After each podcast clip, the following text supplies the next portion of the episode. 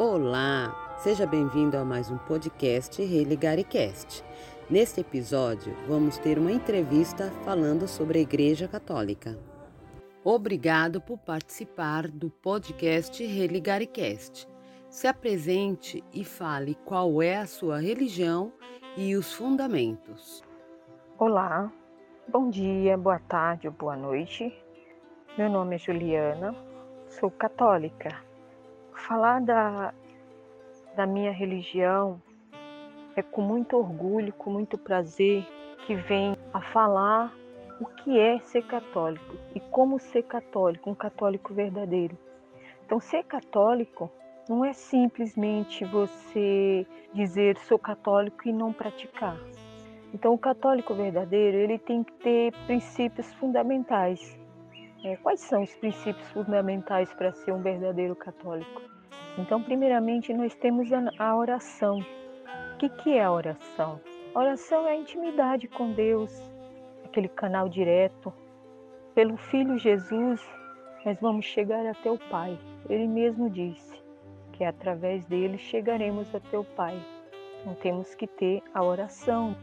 Então, para termos esse contato com Ele, esse contato direto, temos que orar sempre, todos os dias, Sabe, assim que você acordar, você colocar os pés no chão e falar: Senhor, estou aqui. Meu Deus, eu sou seu filho, eu sou sua filha.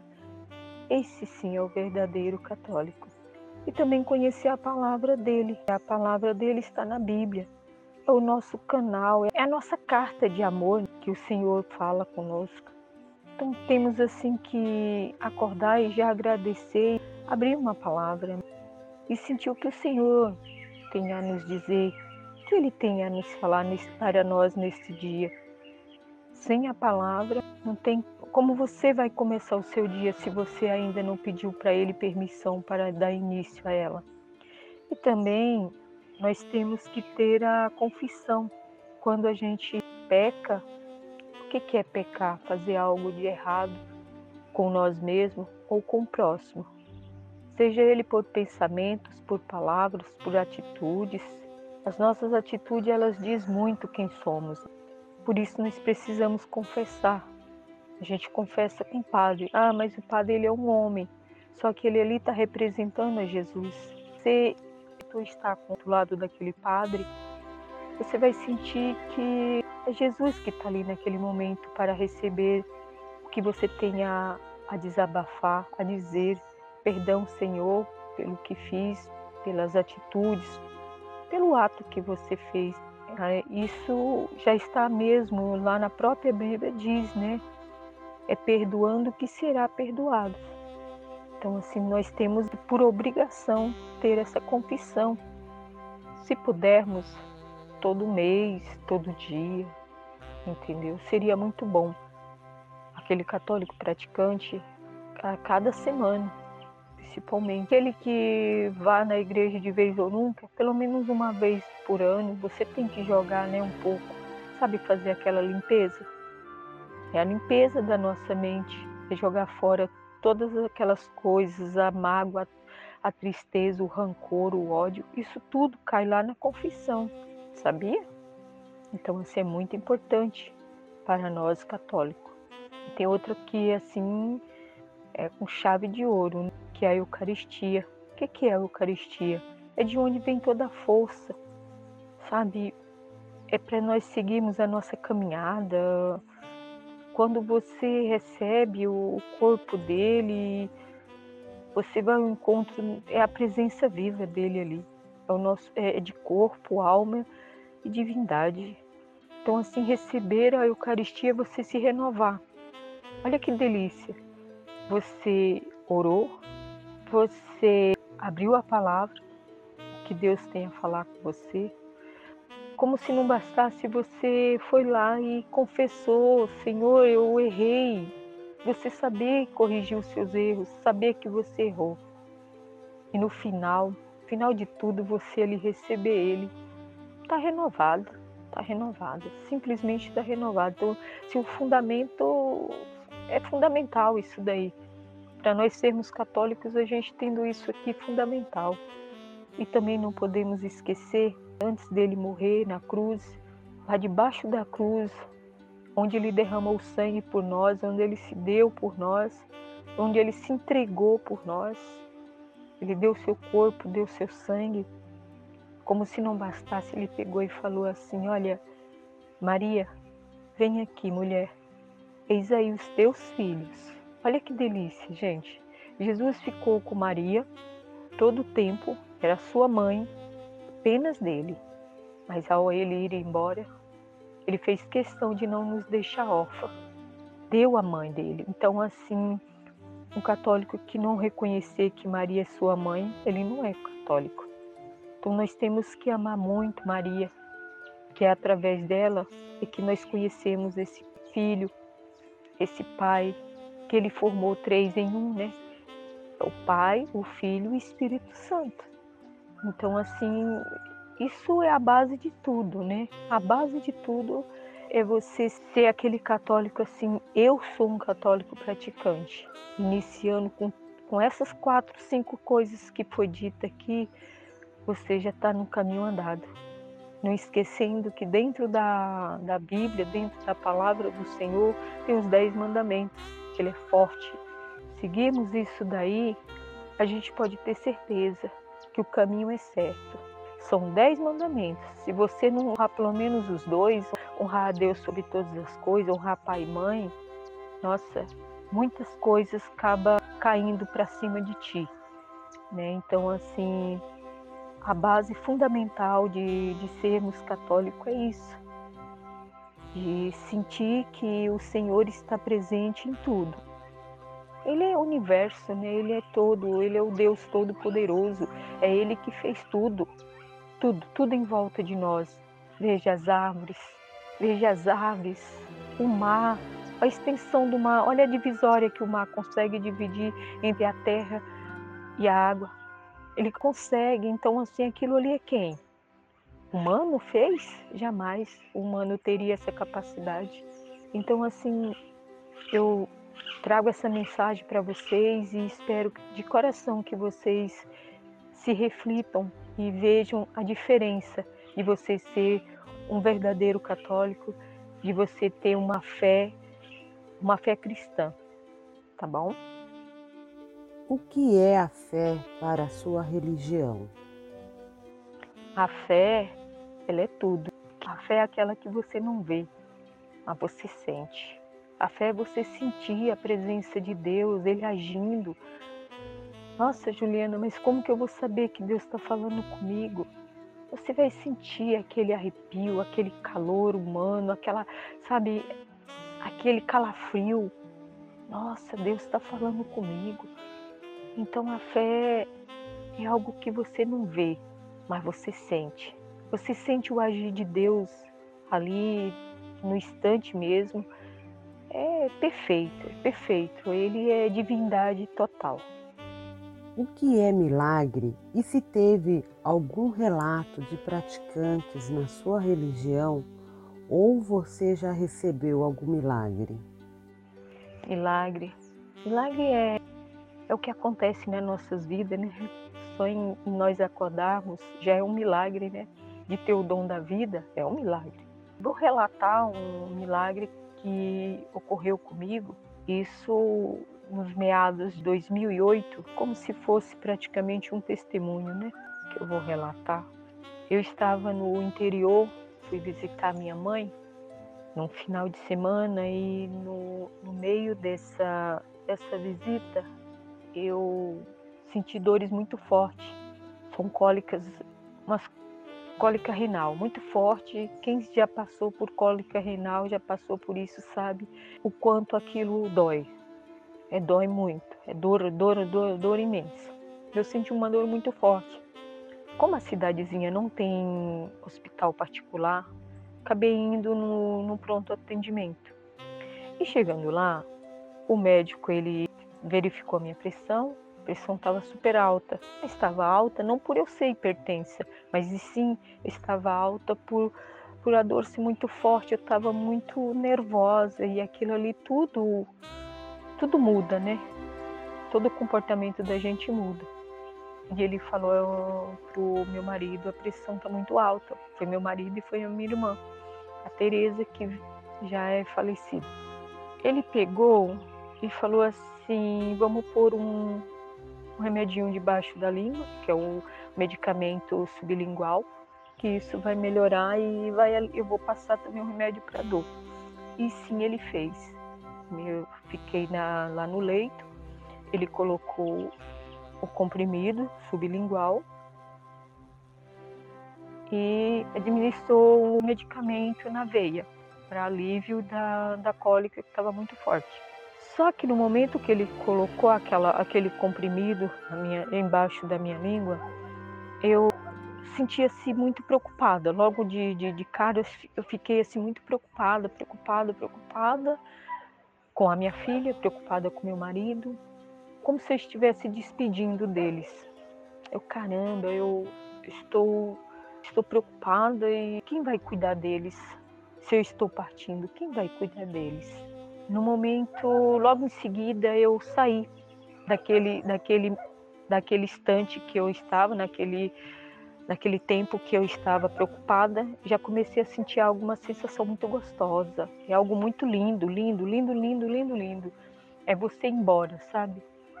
você indo embora. Então, assim, eu senti dentro de um túnel, onde luzes, uma luz resplandecente. Através daquela luz, eu, eu flutuava.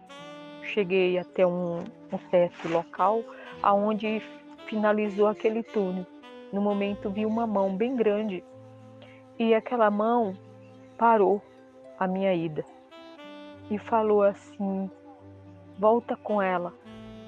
Quando eu olhei, tinha uma mulher, linda mulher, muito linda, só que o reflexo dela de luz era muito forte que eu não conseguia ver o rosto, mas eu sabia que era uma mulher. E essa mulher me falou assim: Vamos voltar? Você faz o Salmo 23. Eu ainda falei para ela, não sei de cor. Ela falou assim: Não se preocupe, eu vou falando e você vai repetindo as palavras foi isso que eu fiz. Quando chegou assim na parte da sombra da morte, dentro do salmo vem e chega uma hora que você fala, tem um refrão lá que você fala, né, a sombra da morte. Ela falou assim, você para, você só faz o sinal com a boca que eu eu conduzo a pessoa que está do teu lado a tirar o comprimido. E foi exatamente isso que ela fez. Lembra da minha irmã Teresa? Por isso que eu citei ela no início porque foi a Teresa que tirou aquele comprimido debaixo da minha língua e jogou debaixo do, do leito, lá onde eu estava, da maca. Quando a Teresa tirou, ela falou: agora vamos terminar o salmo. Aí eu coloquei, aí eu continuei os salmos e fui voltando. Aí eu fui voltar ao normal, voltando à realidade, voltando à vida. Quando eu voltei, eu abri os olhos. Ele falou assim, o médico falou: ela já está melhor. Você está bem? Só que eu não via o médico. Eu estava vendo na, naquela parede Jesus e Maria na parede. E eles sorriam para mim. Só que eu falei para o doutor, falei, doutor, Jesus e Maria estão tá bem na, no, na direção da tua parede. Ele falou, ela está delirando. Mas só que não. Então assim foi um milagre da volta minha ao mundo. Como Deus falou, Jesus me disse, ainda não é hora. E eu voltei. Então, esse assim é um milagre muito grande que aconteceu na minha vida. Sua fé já curou alguém? Ou algum praticante na sua religião já curou alguém? Muitas vezes, né? Muitas vezes, quando as pessoas estão passando por apuros, por aflições, me ligam e falam, Juliana, ora por mim, porque eu estou sentindo muita dor, muita dor, muita dor. E naquele momento a gente vê que a pessoa, ou a pessoa está possuída, sei lá, com algo estranho, não sei, uma força maior que acaba sendo perturbador, né? Aquela pessoa que está frágil. E muitas vezes ela já foi, eu já fui várias vezes chamada, às vezes de noite, para orar. Olha, ora porque fulana está passando muito mal. Logo em seguida a pessoa fala, eu já estou bem, já sinto, já sinto forte, já já me restabeleci. E é muita gratidão, viu, gente? Muita gratidão quando você ora pela pessoa e a pessoa em seguida fala: Olha, não estou sentindo mais nada. É muito bom isso daí. Para a sua religião, quem é Deus? Deus, Deus é, é o universo, né? Deus, ele é, é a base de tudo. Como eu já disse lá no, no primeiro fundamento, foi Ele que, que nos gerou, Ele que, que nos deu a vida. Ele é dono de tudo isso, Ele é dono do tesouro, Ele é dono de, da coisa mais valiosa que somos nós, né? Ele se achou nós tão valioso quanto Ele que Ele nos, nos deu a semelhança. Nós temos a semelhança do Senhor. Se você olhar para o próximo, você vai encontrar Deus.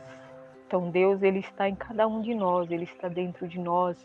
Se você olhar um, um animal, pensa num cachorrinho, ali está Deus.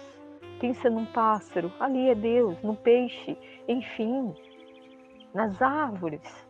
Olha quantos frutos, sabe? Aquele, aquela mostarda que ela é um grão pequenininho, ela dá uma árvore assim grande que acomoda um, um pássaro para poder se repousar ali. Então assim Deus é, ele é tudo, ele é a base de tudo. Sem ele não somos nada. A partir do momento que você não acredita nesse ser, basta só ser é, tampa o, o, o nariz e você sente quem é Deus, né? Ele é o ar, o ar que respiramos. Olha como está essa pandemia aí. Por quê? É a falta de quê? Falta do ar.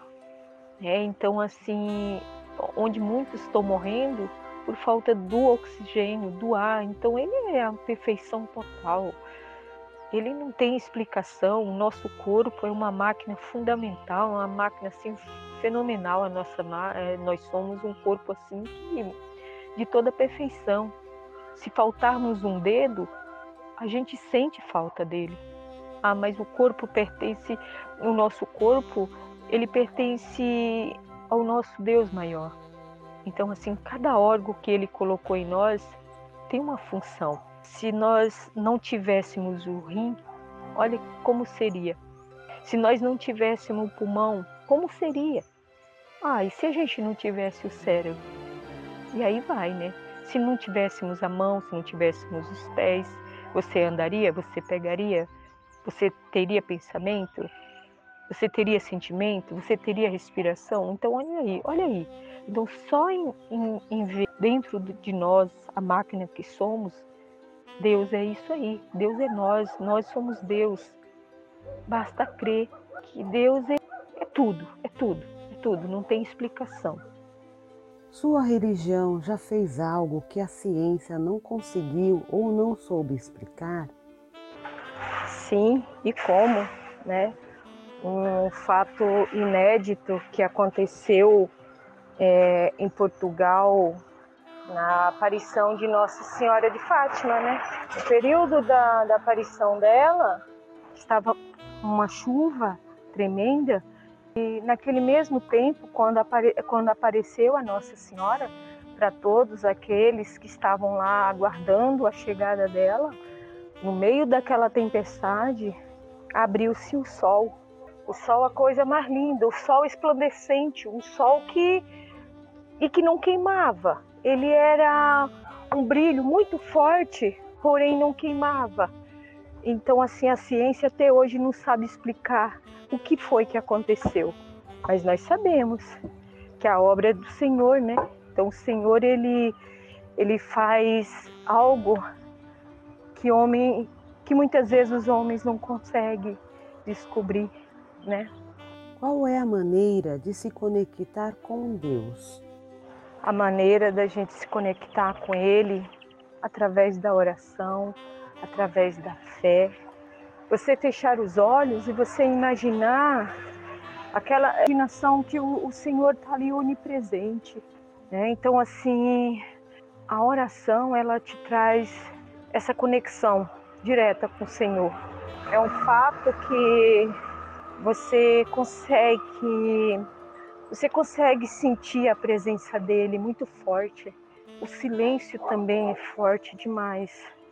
Quando você silencia, você sente a presença do Senhor. Quando você vê um, um pássaro cantando, você sente a presença do Senhor. Onde muitas coisas que você sente a presença do Pai, basta só você se entregar por inteiro. Nunca se esqueça que Deus ele está dentro da gente. Então, se você quiser buscar o Senhor, busca dentro de você mesmo, no teu interior. O silêncio é a melhor conexão que a gente tem para com Deus. Você já teve algum contato espiritual? Sim, contato espiritual, sim. No meu testemunho, lá foi claro. Tive aquela conexão assim direto com meu pai, direto com a mãe. Eu tinha certeza, eu tinha, não, eu tenho certeza, absolutamente certeza de que naquela hora que colocou aquela mão foi Jesus e na hora de me trazer foi Maria. Então, assim, há um encontro muito próximo, tipo, eu, ele e Maria. Jesus, eu e Maria. Olha que coisa linda. Então, assim, é muito próximo. O, a conexão de, de estar com eles e sentir o prazer. É, é prazeroso demais, viu, gente? É muito prazer você você sentir a presença do Senhor, você ter direto com Ele. É, é conexão direta. Você não, não, não pegou caminho nenhum, você já foi direto para o canal. O canal, o canal de, de luz, de força, de fortaleza. Na sua religião, qual é a relação com a ciência? Vocês informam ao seu praticante quando o problema tem que ser feito pela medicina? Sim, com certeza. Deus, ele, na própria Escritura, marca que Deus já deu o dom para os médicos. Tem o dom, o dom de fazer o quê? De fazer a cura? Não, de fazer o tratamento. Chega ao diagnóstico de uma determinada enfermidade que você precisa de um medicamento, você precisa fazer um certo tratamento. Então, Deus deixou os médicos para isso aqui na Terra. É como se fossem os anjos, é os anjos que curam. Muitas vezes você passa muito, anos, anos, você passa anos em, uma, em um leito, numa UTI, e você sabe que aquilo ali que está sendo a mão humana que está fazendo também, né? Então a permissão da, de Deus naquele momento. Então é muito forte você, você se conectar tanto a ciência como como Deus maior. Então assim tem que ter se você não confiar e acreditar no, do, no determinado médico, na determinada ciência, olha aí a, a vacina, olha o quanto é eficaz a vacina para gente. Muitos já tinham morrido se não tivesse essa vacina. Sua religião acredita em vida após a morte? Não, nós católicos não acreditamos na vida após a morte. Só existe uma vida. O único que pode ir e voltar é somente o Senhor, é a ressurreição. Então, vida após a morte, para a gente não existe. A sua religião acredita em vida em outros planetas? Vidas em outros planetas? Não, também não. É algo inexplicável. Mas, assim, na nossa religião, não, tem nem sentido uma coisa dessa. Ir lá ter ser vivo em outro. Porque se fosse assim, tudo estava escrito na Bíblia, olha, lá em Marte, lá na Lua, existe vidas. Eu acredito, não, que não existe. Né? Quero agradecer a sua participação. Ela vai ser muito útil para todos que ouvirem o podcast Religaricast. Muito obrigada.